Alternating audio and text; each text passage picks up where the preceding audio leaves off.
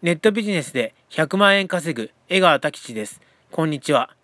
年収1億円のアフィリエーターの小玉歩さんと洗脳の専門家である脳機能学者友部秀人さんの対談が行われました。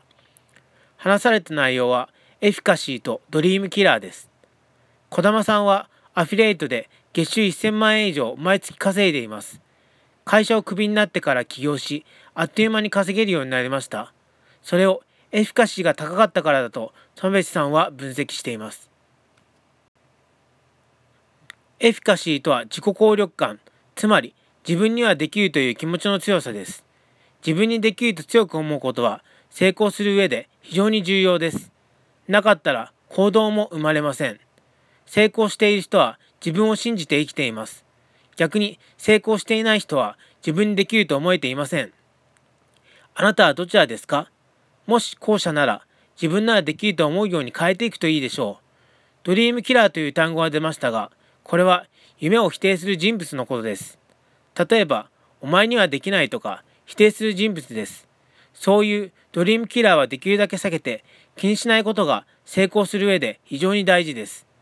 もちろん、無茶なチャレンジをし、大失敗はすべきではありませんが、夢を持ち行動していくことは成功する上で必要なことなのです。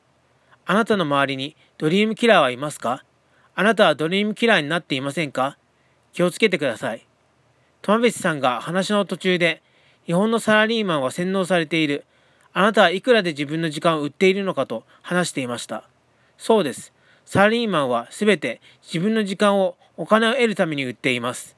あなたは一日いくらで自分の時間を売っていますか？私もこの言葉を聞いてサラリーマンとして働いていた自分の時間給を換算すると非常に自分の価値に比べて低いと考えました。自分自身の時間をどれだけの金額にするか、その金額を上げるにはかなり勉強して弁護士や医者など専門職に就くか起業するかです。専門職に就くより起業する方がずっと簡単です。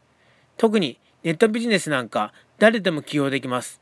まず起業すること、そして自分の価値を高めていくこと、稼いでいくこと、それが大事です。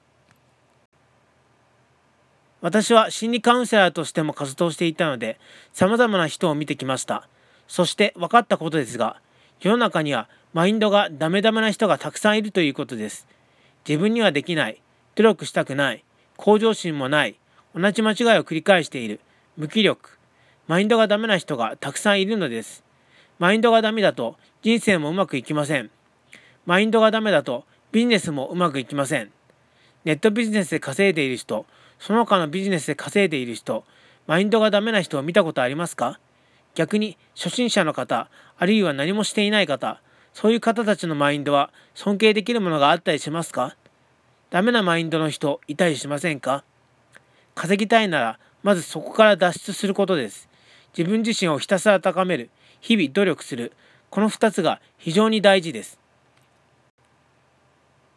その自分を高める方法は情報商材を買って学んでもいいし本を読んでもいいです。自分自身を高めるために自己啓発系の本を読んでもいいと思います。私なんか跳躍ニーチェの言葉なんか好きですね。自分自身を高めるという日々が稼いでいくには必要不可欠です。面倒、面倒、面倒。そういう言葉は一切捨てて日々努力してください。努力なしにビジネスは稼げません。それは覚えていてください。